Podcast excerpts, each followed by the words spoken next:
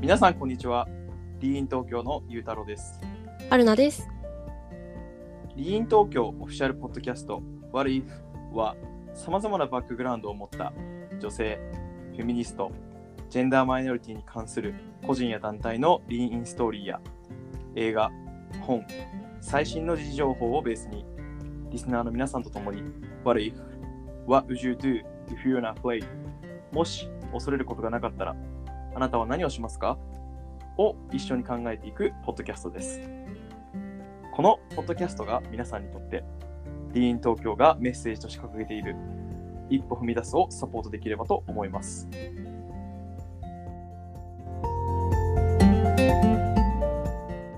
さて、第4回目となる今回は、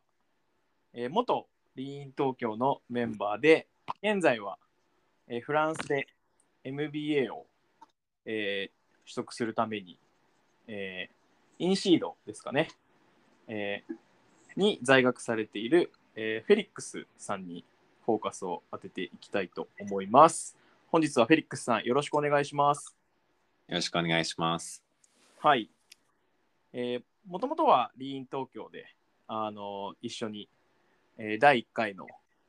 えー男性デーのイベントですとかを、まあ、僕とフェリックスさん一緒にやらさせてもらって、チラシ配りとか やりましたよね、一緒に、うん、雨の日にや。りましたね。はい。っていうのが、楽しかはい、楽しかったですね。はい。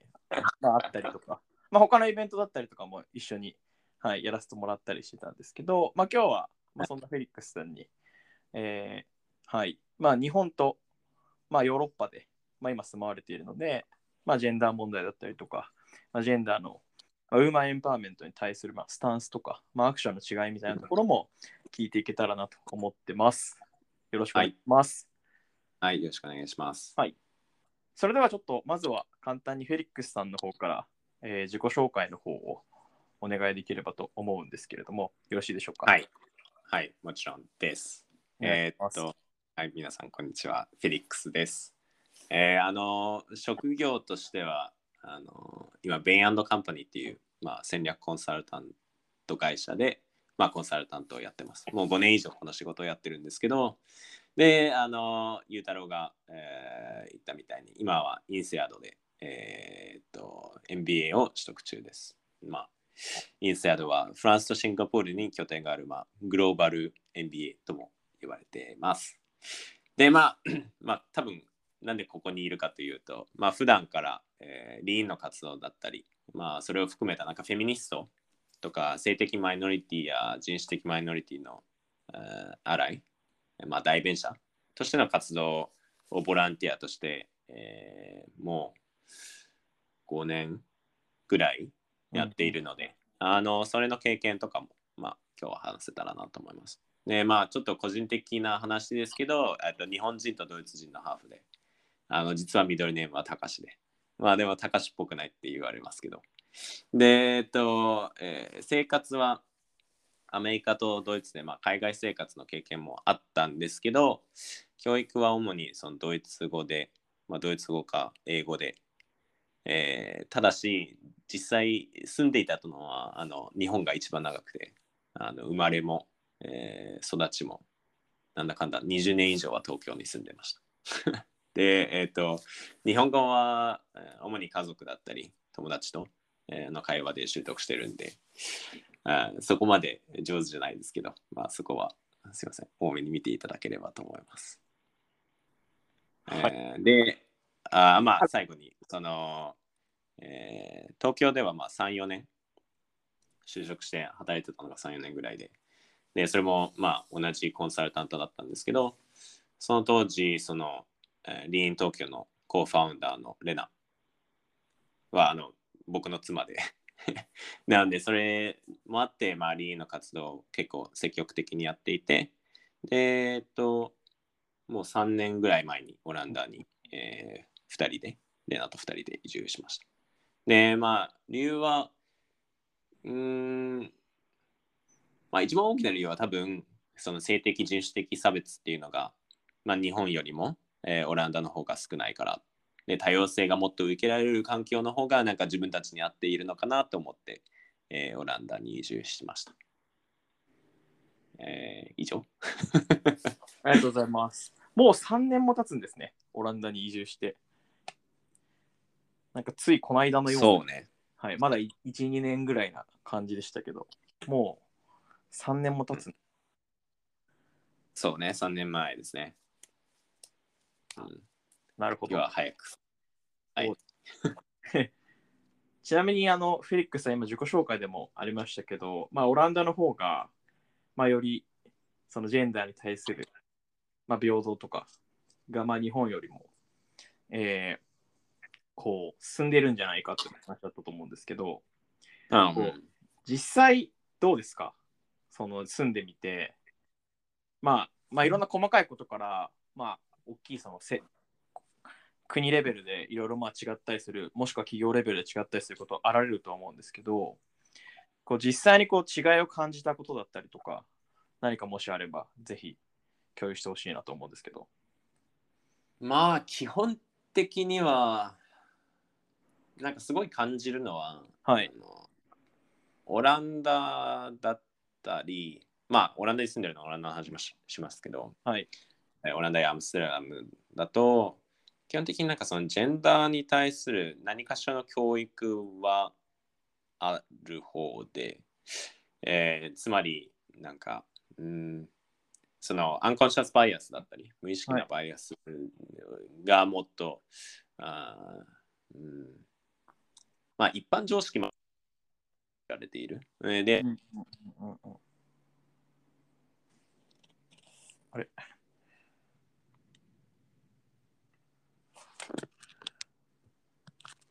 あれフェリックスさんすいません。多分声がちょっと途切れちゃってるかな。聞こえますか？はい、聞こえます。ちょっと途中から、はい、えっと、えっと、一般常識として知られてるっていうところまで聞こえたので、そこからちょっとお願いできますか？あはい。あの、その無意識なバイアスっていうものがもうちょっと一般常識化しているんじゃないかはないとは思ってます。で、それ、はいうんまあ結局その教育があるとないと多分大きく違って、はい。なんか結局、まあ、クォーター制だったり、なんか、うんあの女性管理職の比率とか、あとは、えーまあ、女性議員の比率とか、なんかそういったターゲットは、まあ、日本でも、えー何かしらのターゲット設定はしているけど、うん、なんかなんでこれをやっているのか、ね、なぜ、えー、とそもそも、えー女性が、まあ、不利の立場？に、はい。えあるのかっていう、なんか、常識が日本にはなんかない。というかあのこれはまあすごい一はいはいはい。般論だけど、あの日本にいるとなんかそういう会話も少ないし、その一般まあ一般常識まではいかないけどその、まあ、根本的な理解っていうのが欠けているからこそ、うん。まあ、あのそういった施策に対する、えー理解も少ないのかなでで結構批判されたりするのかなと思う。まあ、ヨーロッパでもなんか逆差別とかっていう声はもちろんあるけど、うんやっぱり日本よりは全然少ない気はする。うーん。あれなんですか、教育って意味だと、もう何ですか？日本でいう小学校とか中学校で、そういうことを教わるみたいな感じなんですか？そっちだと。いやそれはないと思うけど、うん。あの正直まあ、全然ここのあの、はい。小中高システムよくわかんないけどあのもっとうーんなんか普通に社会人としてでも、うんん。そのトピックに関してもうちょっと、うん、敏感でなんかアンコンシャスバイアスについての記事だったり、なんかそういった無意識なバイアスについての話っていうのは結構普通にする。それもなんかうんビジネス、ビジネスにおいて結構ふ普通にしているんで、うん、それで結構なんか一般常識化してるんじゃないかなとは思う。まあじゃあそういう話が割と結構こう、なんていうんですかね、フラットに。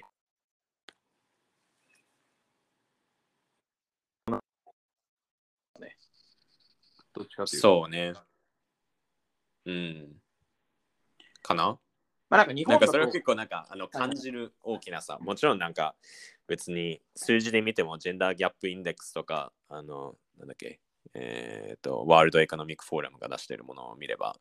まあ一目瞭然、別になんかオランダの方があの女性議員の比率とか、あと女性管理職の比率とか、まあいろいろそれの方が日本よりは高いけど、はい。まあやっぱりそれ、なんかそれの、うーん、まあなんでそれができたかっていうと、やっぱりその理解があってこそっていう気はする。別にこっちもクォーター制っていうものは特にない気はするし、まだ。まあなんかターゲット設定でここ、これを目指しますっていう、なんかそういったアプローチ自体は多分日本にはすごい似ているから、うんうんえー実際になんで、えー人々はもっと、うん、その女性のリーダー、えーがいるべきだって思えるのは、やっぱりそういった、うんまあ、ジェンダーに対する教育っていうのが浸透してるからって思います。ありがとうございます。まあはい。えっと、まあもちろん日本とオランダで、まあいろいろ違うところはあると思うので、一概にはまあなかなかちょっと言いづらいとは思うんですけど、はい。ありがとうございます。あの、ちなみにこういった、まあ、ジェンダーの問題、えっと、まあいろいろあると思うんですけど、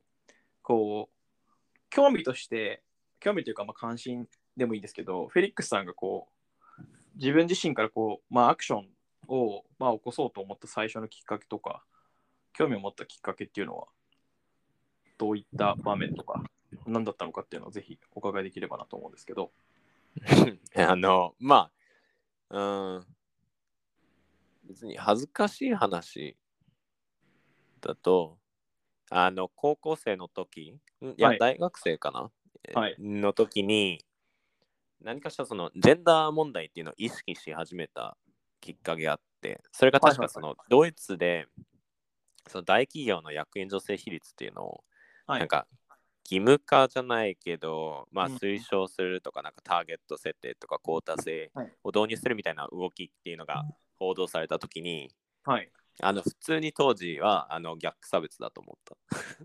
あで、その記憶がまだすごい鮮明に残っている。ああ、あの当時はすごい、なんなんでああの当時はなんか逆差別だと思ったのかなって、えーはい今でも思うけど、うん、それで、そのなんか、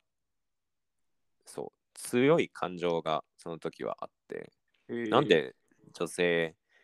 えーをもっと、なんだろう、いろんな施策で、なんかうんうんリーダー、えーポジションに無理やり持っていくんだろう。うんうんうんうんそれってなんか、えーロジカルじゃないって当時は思ってます。はい。まあ、実力的じゃないみたいな。はい。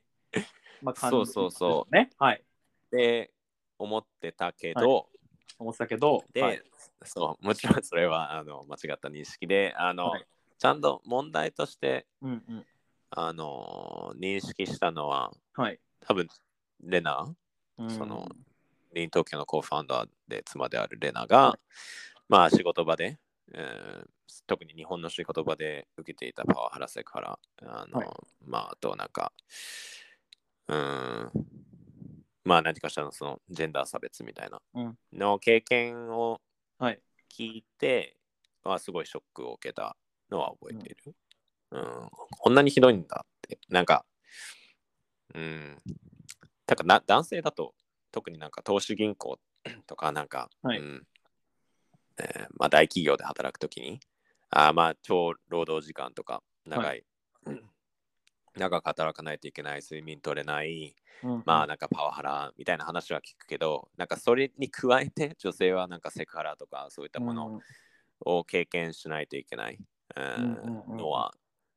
なんでだろうって思い。始めて、うん。うんでそこからはなんか疑問をすごい強く抱いて、はい。で最終的にまあなんか問題を理解し始めたのはリーンの本を読んでから、うんでその無意識なバイアスっていうものが何なのかっていうのが分かって、はい。えーまあ結局は、まあ、僕を含めて一人残らず、えー誰でも あ無意識に女性だったり、あとあの人種差別黒人に対して差別的行為を行っているけどなんか無意識にやっていることが多い。はいでなんかその話を聞いてすごい納得した。なんか今まではあのそう自分はなんか差別なんかしてない。はないぜならいい人で、なんか自分はいい人で あの 他の人を傷つけることはやっていないっていうなんかはい勝手に確信を持っていたけど、でもその無意識にやっているっていうことについて全然目がいってなかったから、うん。まあ本当にそういう面ではなんかリーンの本を読んだり、まあうんその後もいろんな記事とか、えー読んだのが まあ一番大きなきっかけかな。うん。なんか今お話あった中でこう無意識のバイアスに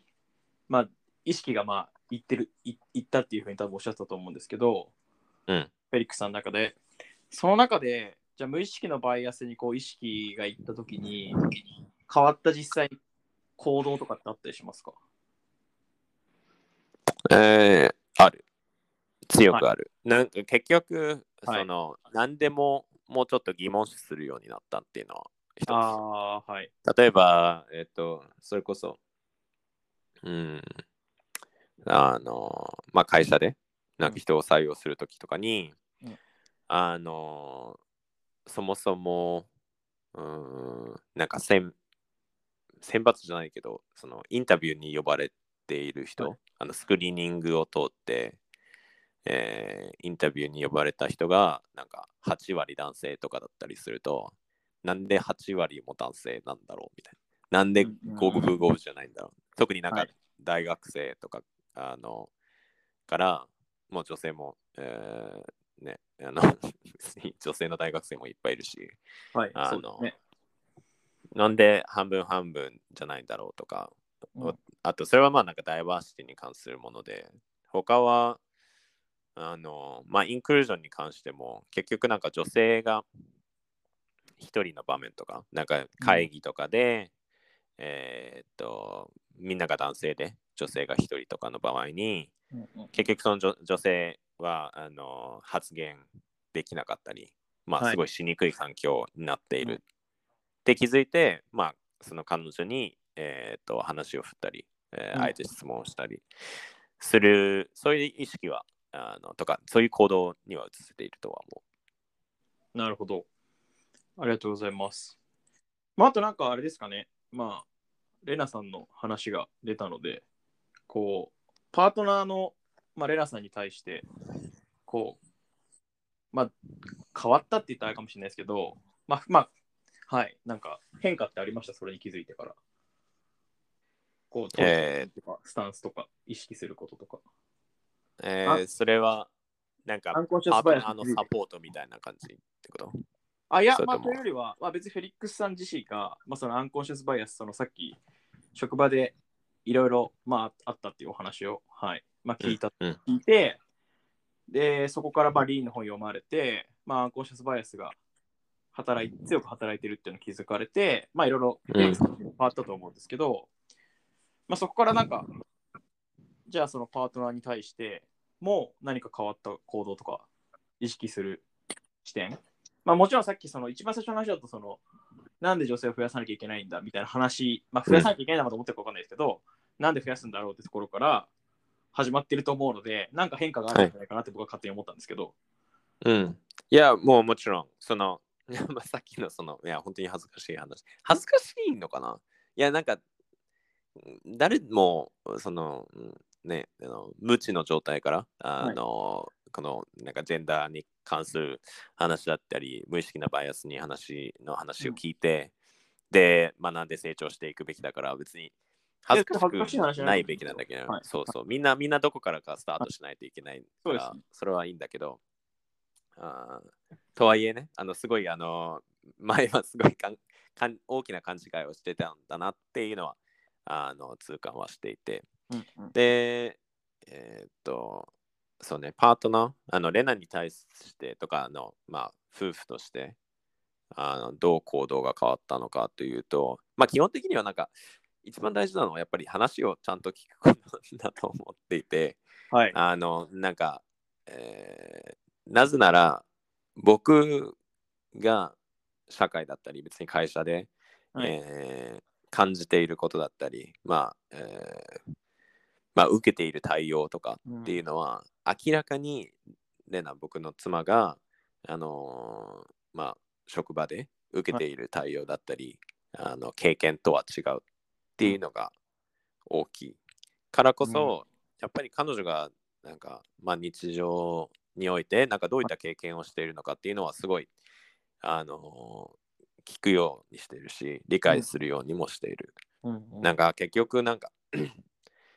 うんなんか女性だからうん。部下だと勘違いされるとかあのえ？なんか雑業とか資料のコピーとかお茶組みを頼まれたりとか、なんかすごいよくある話じゃないですか。でもうそれをちゃんと聞いて、あの理解しないといけないのかなって思っていて、で特になんか会議で男性が10人に対してなんか女性が1人だからすごいあの発言しづらいとか、うん。逆に発言してもなんか別の男性になんか 大声で邪魔されたりとかメンタラプションとかが起きたりとか、なんかそういうのはもうそう。そう日常茶飯事っていうかででもそれはちゃんと、うん、聞いて理解することはすごい大切だなとは思うかな。そうですね。それは日常茶飯事っていうのはちょっと、はい。あれですね。まあ、なんか、ちょっとごめんなさい。僕がびっくりしてしまいました。そんなことがうんあったんだと。はいいやまああのそう別に毎日起きる必要はないんだと思うけどあ、もちろん、もちろん、もちろん。すいません。うん。ね、なんか、1年に1回だけ起きてても別にそれは問題な気はするけど、あ、もちろん、もちろん、もちろん、もちろん。はい。でもやっぱり、ね、男性とはなんか住んでる世界がなんかうん違うような、えー気はする。まあだからそれをちゃんとに理解してないと、うんうんうんうんまあ変えようとも思わないし、多分。あーそう何か変えないといけないっていうなんか強いモチベーションにはつながっている気はする。うんあとまあ、もう一つ言えんだったら、これはまあ基本論で、まあ誰でもちゃんとそれはした方がいい気はするんだけど、まあパートナーの話を聞いて理解することは。はいで、まあ僕個人的にはあのサポート役の方が似合っていて、僕はあのはい。あの、なんか大黒柱とかは本当に嫌で、なんか、あの、ケア、あの、まあ、なんか英語だとケア業とかって言うけど、あの、家事、育児、介護とか、なんかそういったなんか、多分女性のストレートタイプ、はい。えーのものの方が僕には合っていて、うん。だから全然、えー家では家事は僕はほとんどやってでできるだけうんなんか週末とか仕事がない時にやってでまあもちろん たまったりなんかはい。すると、あのレナの手伝いを頼んだりはするけど、うんうんまあ洗濯掃除買い物料理基本的には僕がメインでやっている。でもそれはなんか、そう。で、やってることを別に周りに伝えるのも全然恥ずかしくないし、ややっぱりなんか人それぞれだし、で、レナの方が、あの、もうちょっと夫婦の中で引っ張ってくれてる感じだから、彼女のことを、まあできるだけなんだかんだうんうん。で、あのサポートしたい、うんうんあの。できることがあれば何でもサポートしたいっていうのは強い。特になんかね、そう、なんか、は自分のパートナーがすごいなんか女性で、なんか差別対象で、なんかそれでなんか世界が生きづらいのに、家もなんか生きづらかったらもう最悪じゃない？えーだから少なくても、は 少なくてもなんか自分がサポートできることがあるならうん何でも、えーやりたいっていうのはすごい大きなスタンスかな。うんうんうんうんいやー、勉強になります。いやいや、でもまあ人それぞれだとは思うけど、まあそうですね。まあ特に僕はそのケアとかサポート役っていうのが好きで、うんまあだからコンサルなのかもしれないし、うんなんか人にアドバイスするのも好きで、はい。うん、だからそういうのがすごい似合ってるからこそ、まあこういった形であのレノのことをサポートしてるんだと思うけど。はい。そうですね。まあ、なので、まあだから、その男らしくあれとか、まあ女らしくあれとかってこう、ちっちゃい頃にみんな言われた経験がある人は多いかなと思うんですけど、まあそういうの関係なく、まあパートナーというか、まあ相手が生きやすく、まあで自分も生きやすく、まあやれればいいっていうことですかね。まあ話理解をし合いながら。うん。いや、本当にそう。うんうん。まあなんか結局、ね、別にあの自分らしく生きたいって思って生きられる人はなんか すごい大変だとは思うんだよね。はいそのあの今まで教育上、う。うんん、別に学校とかでもそうだしはい。あと家でも何かしらの価値観っていうのは埋め付けられているもんだからはい。あのその女性らしさ男性らしさっていうのから解放するのは大変だとは思うけどうんうんまあでもそこで一番やっぱり有効的なのはあのなんか本音が言い合えるなんか仲間みたいなのを作った方がいいっていうのは大きいかな。いやそれこそリーエンサークルももちろんそうだけど、うんまあ別になんか別の形のサポートサークルだったり同好会とかだったりなんかクラブとかでまあ自分の悩みとか本音で言い合ってお互いを支え合えるようなはい。グループはもう大切だよね。そうですね。まあ、なんかこれがパートナーだったら、なおいいって感じですよね。ずっと。うんまあけどまあパートナー以外にも、あのそうですね別のグループがあっていた方がいいとは思う。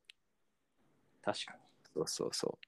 まあ、最近だと、職場でも、まあ、心理的安全とか、よく言われたりしますけど、はい。まあ、職場でも、パートナーでも、まあ、パそこ以外でも、まあ、なんか自分がこう、安心して、本音を言える場所があるといいですよね。う。いや、すっごい大事。まあなんか基本的に、はい。なこれ追加で言うけど、あの僕がここインセアドできて一番あの学んだのは、はい。なんかどうやってうまく振り返ったりしてなんか自分は何をやりたいのかとかなんうんうん。か本当は何が好きなのかとか、えーなんかそういったなんか振り返りとか深掘りみたいのを、うん。えーするまあ授業まあなんかそういったクラスもあったしあのなんかいろんなコーチングのプログラムでそれをやるようになって、うん。もうそれがすごい、えーなんて言うんだろうね。まあ、えー得だった。なんか一番 もうこの NBA で一番良かったのはそこってえいうぐらい。うん、で、なんでかというと、結局なんか、なんか男性らしいとか女性らしいとか、まあ、別になんかそこまでいかなくても、なん何かしらの価値観だったり、うん。えーそうなんか信念があって、で、それはでいろんな行動が左右されていて、でもそこまで普段考えてないんだよね。ねうん。で特に僕は別に今までなんか振り返りとかしたことないけど、なんかなんで、そう、なんでこういう行動を,、えーを取ってるんだろうとか、なんで、本当はなんか、例えば、えーもっと誰かが差別的なことを言ったときに、本当その人のことを注意できたらいいのになとかって、うんうんそういう人になりたいと思ってても、なんか、なんでなれないんだろうって、そこまで考えたことはなくて。うんうんうん。で深掘っていくとなんか自分なりのそのまあ価値観だったりそのうん考え方とか感じ方っていうのがあってそれを理解できれば結構行動とかも変えやすい、うんううんん、まあだからコーチングとか受けられる人がいればなんかコーチングとかもおすすめするかな確かに、うんそうですね。確かにコーチングとかはそうですね。いいあれかもしれないですね。はい。あれまあ、あと、そのはい一歩進んで、その、じゃあ、なんか自分を変えたいとかって思った時に、まあ環境を変えるのはすごい有効的だっていうのは、うんあの、まあ、周りの人の経験を見てもそうだし、はいなんか自分もすごい痛感しているかな。うん具体的にフェリックスさんはいつがあのその環境を変えてよかったなって思った成功体験とかあればちょっとシェアしてほしいなと思うんですいや、やっぱりなんか、あのーまあ僕個人的な話だと、あのーえー今回インセアでい。やることによって、まあ本当に全然普段の仕事とは別の環境において、もうなんか、もう学びだけの場所はい。みたいな形で、うん、それはすごいなんか自分の、今までだったら結構、あまあ自分はこうであるから別に変えなくていいっていうような、うんまあ、生き方をしてたんだけど、今では結構いややっぱり 他の考え方も主張あのちゃんとしんリスペクトするべきだと思うし、あのでそういうふうななんかオープンマインドネスに関してはもう全然その環境を変えることによってもっとそのオープンマインドになったっていうのはあるけど、うん。まあほ別に他の人別に まあ、えーまあ、別の話別の人の話をするとうんうん。結局なんか自分に合ってない環境とかに、うんずっといる、まあ、それが職場だったり別にはい。日本っていう国でもそうなんだけど、はい。まあ結局なんかねレナと僕は海外移住してるしでまあそれを逃げって呼ぶ人たちもいるけどあのなんかまあ別に逃げでもいいんだけど正直。別に何の名前をつけてもいいんだけど。はい。でいやそれはねその逃げって言っている人は、その今の環境において得している人で、まあ、基本的にはなんか、まあそそれなりのもちろん苦労はして、えーその自分たちの立ち位置まで行けたとは思うけど、はやっぱりその周りの人の苦労って、まあひ自分には見えないわけじゃん。まあそうですね。でそのそれがなんか女性差別男性から見たあの女性差別でも別にあの白人から見たら黒人差別でもなんかま人の苦労っていうのは見えないものだからはい。なんか勝手になんか、えーなんでその逃げたの？我慢すればよかったじゃんとかって簡単に片付けられるようなうんうんうん話ではないと思うし、そうですね。で、あの、そう。だから、環境を変えるのは、まあすごい、まあもちろん一か八かっていうのももちろんあるけど、手っ取り早く、その自分を変えられるうんうんうん。機会にもなる。そうですね。そのオランダに来た時にもすごいそれは思った。ああなるほど。まあ別にみんながね、海外移住しろとは言わないけど、まあまあまあとかね、転職もね、別になんかみんな転職すればいいっていう話じゃないけど、はい。実際になんかあの自分がその中のシステムみたいなとか組織の中にいるとまあそのあまあその組織を変えればいいとか、まあ、その、ね、活動とかの、うん。えーような形で自分の組織や社会を変えていく。それはすごい立派だとは思うけどまあ実際なんかあの これはなんか MBA で学んだんだけどはい。あの限りなく成功例は少ない。へー。そう組織えー再編みたいなのはあくまでもまあなんかうーん。なんかイマージェンシーみたいな。なん か緊急、えー事態みたいなのが起きない限り組織っていうものは変わりづらい。うん。うん。とかね周りの環境とかを変えづらいから確かに。まあ我慢するのは別に。得策ではないですね。そう考えると。はい。うん確かに。うん、まあ別にやりたい人はやればいいと思うけどでもなんかその環境を変えるっていうのは絶対あの選択肢としてはいつも考えておくべきだとは思う。んうんうん。う、うん、かな、そうですそっからなんか自分らしさっていうのはもっとなんかそれこそ自分らしさっていうのは何だか分かった後にじゃあそれを行動に移したいと思った時に環境を変えたりそれをきっかけに、えーそういった行動になんかもっともうちょっと自分らしい生き方をできるんではないかなとは思ってる。うんありがとうございます。今の話を聞いて救われる方もいらっしゃると思うので、はい、すごい。そこまではないと思う。なんか別にそんないやいやいやいや救われるような話はしてないと思。いや、でもやっぱその組織変え、組織変えて変化が変えづらい、変わりづらいっていうのは結構貴重だと思いますよ。普通に。やっぱり、なんだろう、環境のせいに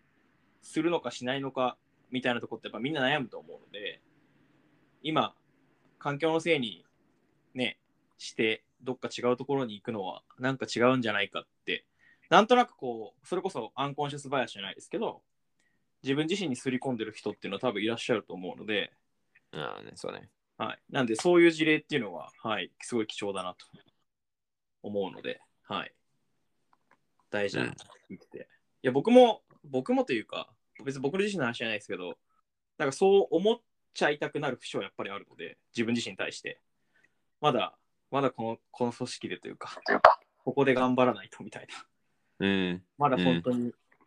辞めるタイミングなのかとかっていうのは、あいつ今の会社とかは全然そんなこと思わないですけど、はい、思うことっていうのは、あそれは別に会社問わずだと思うんですよね。その例えば、なんだろう、うん。別に趣味でも、そうねやってる運動とか、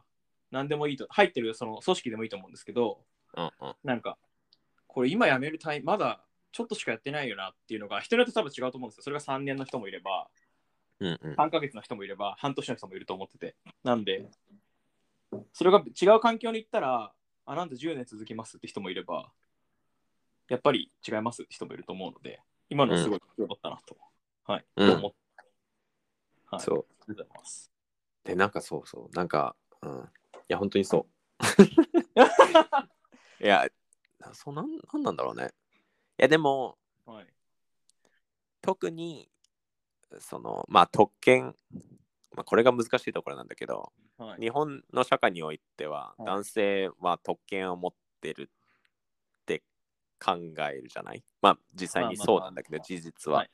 けど、男性にじゃあ特権を持ってますかって言ったら、いや、持ってませんってなるわけでしょ。だって苦労してるわけじゃん。はいはいなんか別にいろんな仕事でも苦労してるわけだし、はい、はい別に何の、なんか別にその人たちが苦労してないって言ってるわけじゃなくて、はい、ただなんか女性と比べて、その女性の苦労を持っていないのが特権で、あ、そうですね。おっしゃる通りですね。はい、でも、その、そうその時の特権の定義っていうのが何かをわかんないけど、うんなんか特権って特権 A っていうのをずっと持ってて、あ、この特権 A をここで活用できるとかっていうような話じゃなくて、あの、バリアがないのが特権で、あ、そうですだからだからす。はい、そうそうですね。すごい、はい。あの、うん理解しづらいんだよね。あの、成功している人から見と見ると、とか、まあ普通にその環境で、えーっと、うまくいっている人から見ると、え、なんで他の人も、なんか、みんな同じ立場じゃんみたいな。みんな、えーっと、平等で、ね、別に、逆になんかオープンな差別がなくても、あ、みじゃあみんな平等で、なんか、あのみんな同じチャンスがあって、上に行く人は、あの、なんていうのあの実力主義。だから実力があるから上に行け行けた。で、僕は実力があったから上に行けたけど、君は実力がなかったから上に行けてない。っていうふうにしか考えてなくて。とかまあそういう考え、そういうふうに考えがちっていうのはあると思うんだよね。そうですね。はい。だからこそ、だからこそ環境を変えづらい。だから別にだってその環境でうまくいってる人は別に環境を変えようとは思わないから。だからその人たちと議論して、とかその人たちに、いや、もうちょっと我慢して残ろうよとか、あの、この環境で頑張ろうよ。なぜなら、あの君もなんか実力を出せれば、君もなんか、えーね、えーえーまあ、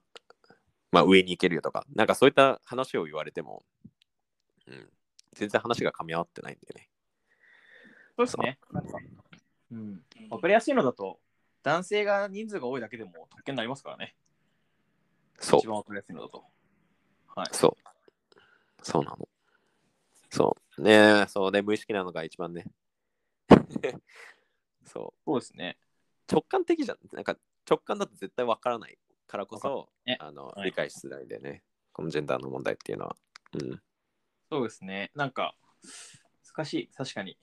なんか、なんなんていうんですかね。多分、男の人っていうか、まあ男性とか、まあまあ、マジョリティって言った方がいいですかね。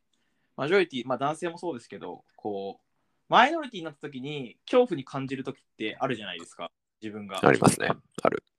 だから多分それが、なんだろう。ちょっと具体的な例がちょっと今パッと出てこないんですけど、なんだろう。最近だと、なんか僕の住んでる、なんか、マンションの下で、高校生がたたむろしてる時があって、はタバコ吸ったりしてるんですけど、ええ。高校生集団でいると、なんか注意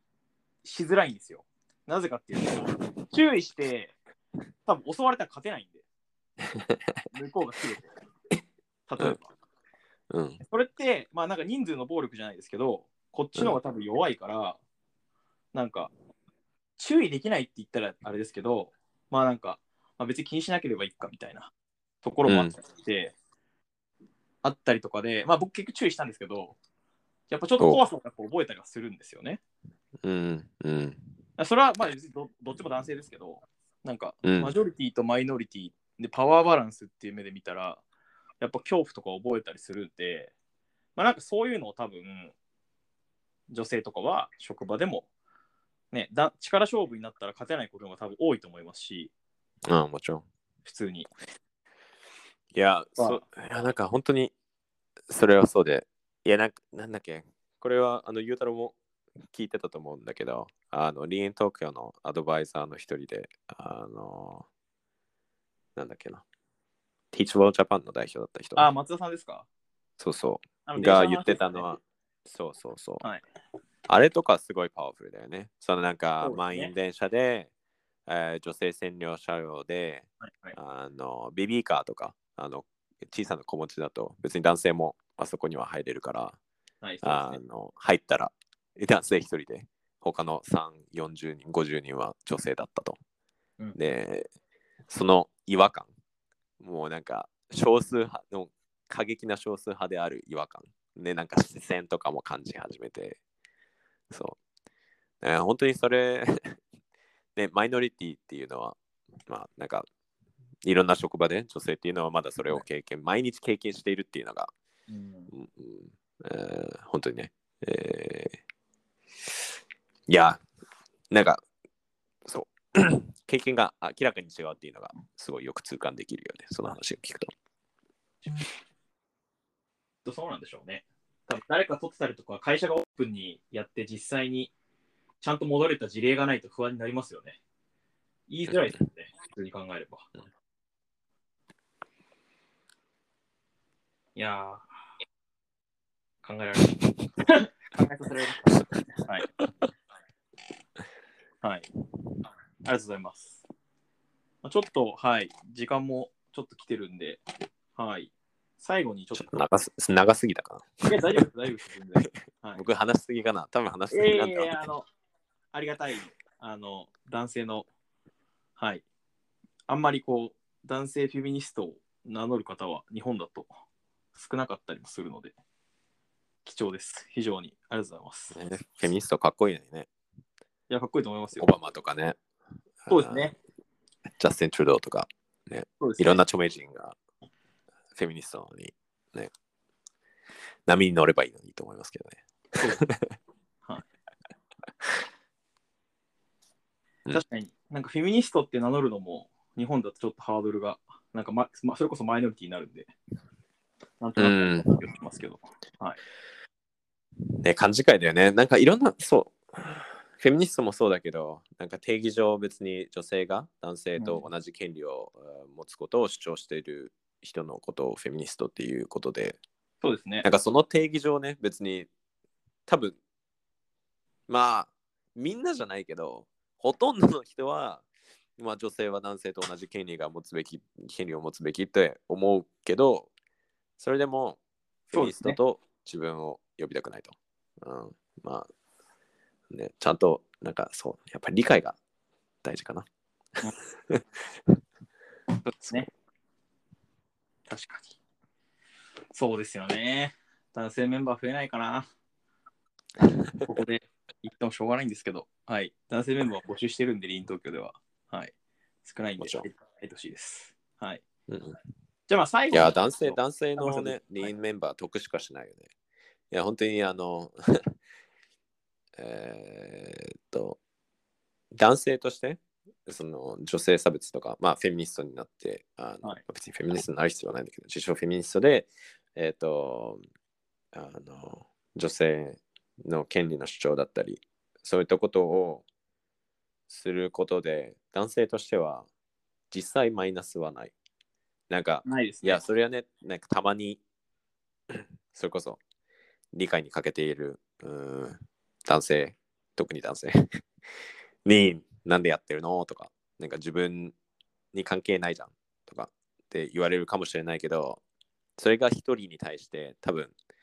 えーなんかその活動をやっててありがとうって言ってくれる人が2、30人ぐらいいて、いや、なんか僕もリーン、特に東京のリーンやってた時は、すごいそういう経験で、うん。うん、楽しかった。やっぱり、うん、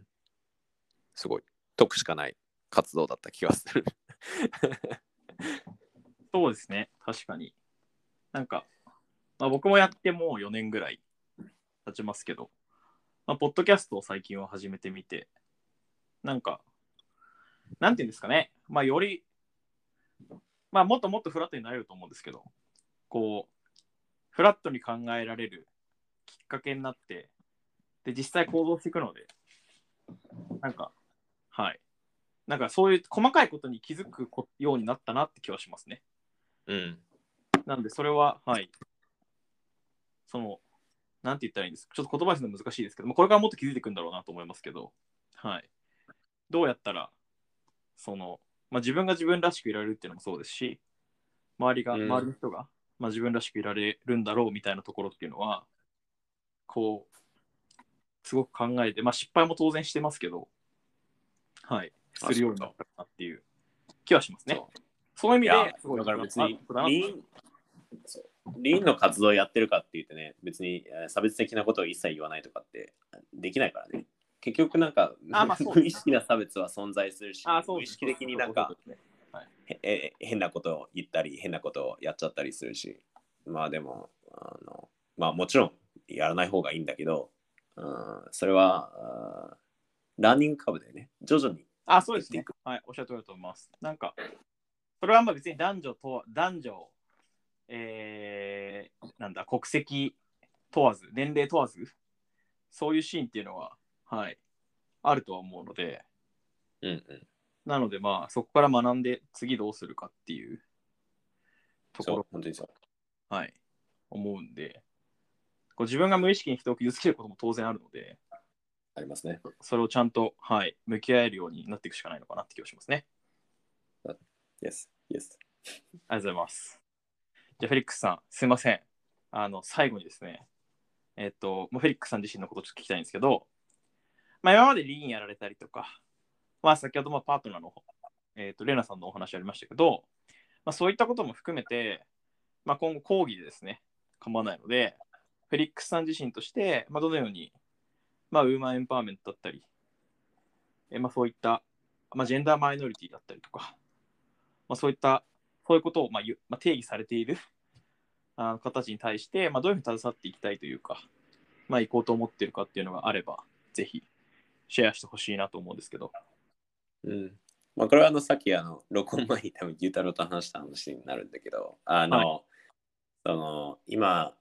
僕が働いてるベインっていう会社の中で、そのダイバーシティエクイティインクルージョンっていうチームがあって、ついもうはい去年立ち上がったばっかりで、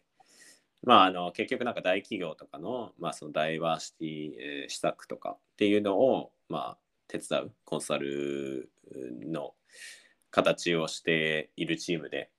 まあ、はいそこに入ろうと思っていて、今、まあ、アプライ中っていうような感じです。で、まあなんか、そう簡単に入れるチームではないんだけど、まあできれば、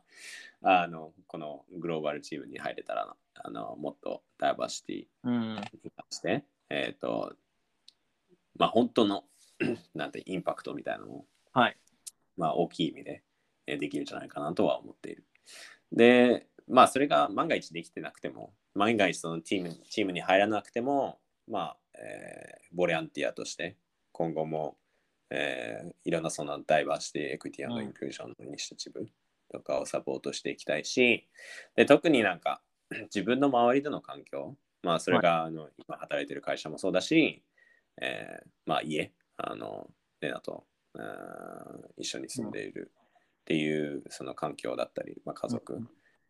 えー友達そういった周りの人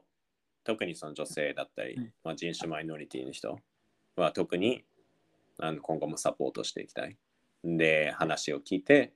まあなんか、えー一緒に、まあ、そのジェンダーだったりあの、えー人種問題をなんか一緒に解決していけたらなって、うん。えー思ってます。ありがとうございます。いや、ぜひ。いや、まあ、フェリックスさん、ぜひそのポジションに、はい、ついてほしい。思ってますんで、応援してますので、どうもどうも。はい、絶対についてほしいの。まあ、いろいろ条件とかあると思うんで、そう簡単にはっていう話はもちろん現実問題あるかと思うんですけど、はい、うんフェリックスさんが目指している限りは、はい、サポート、サポート？サポート僕できること多分ないと思うんですけど、あんまりないかなと思うんですけど、応援心で応援してます、遠くから。はい。はい。なので、ぜひ、まあ、もちろんそれだけではなくて、はい、そのパートナーです、パートナーの方で、パートナーのレナさんとか、まあ、あと、周りにあのフェリックスさん、素敵なご友人の方いらいらっしゃると思いますので、うんはい、ぜひ、あの、サポートして、はい、行ってくれたらなと。くれたらな。まあ、ちょっとよくわからないと、あれですけど、うまい言葉がすみません、見つからなくて、ポッドキャストやってるのになんか、あれですけど、言ってくれたらな。うん、難しいですね。はい。大丈夫大丈夫。うん。はい。まあ、あの思いは通じてます。伝わってると思うんですけど、はい。はい。なんで、はい。OK。ありがとうございました。こちらこそありがとうございました。はい。また今度、あの、フェリックスさんのパートナーのレナさんにも、はい、ポッドキャスト出演してもらう予定なので、はいそちらもぜはいひ楽しみにしていただけたらなと思ってます。で、フェリックスさんもぜひ、あの、また、今、あの、おっしゃられたポジションについたときに、また、ぜひ、ポッドキャストで、その、お話ししてもらえたらなと。はい。はい。はい。あもちろんその友人のお話とかもまたしてもらいたいなと思うので、はい、またちょっと変化があったらぜひまた登場してもらってお話してもらえると どうもどうも思います。はいぜひぜひ。はい、ぜひぜひ。はい。お願いします。はい。じゃあちょっとまた引き続き、はい、よろしく。皆様、あの、ポッドキャストぜひ聞いていただきいただけたらと思ってますので、引き続き、リーン東京およびリーン東京のポッドキャスト、悪いフをよろしくお願いします。じゃあ本日は、えー、フランスからフェリックスさんでした。ありがとうございました。ありがとうございました。はい、失礼します。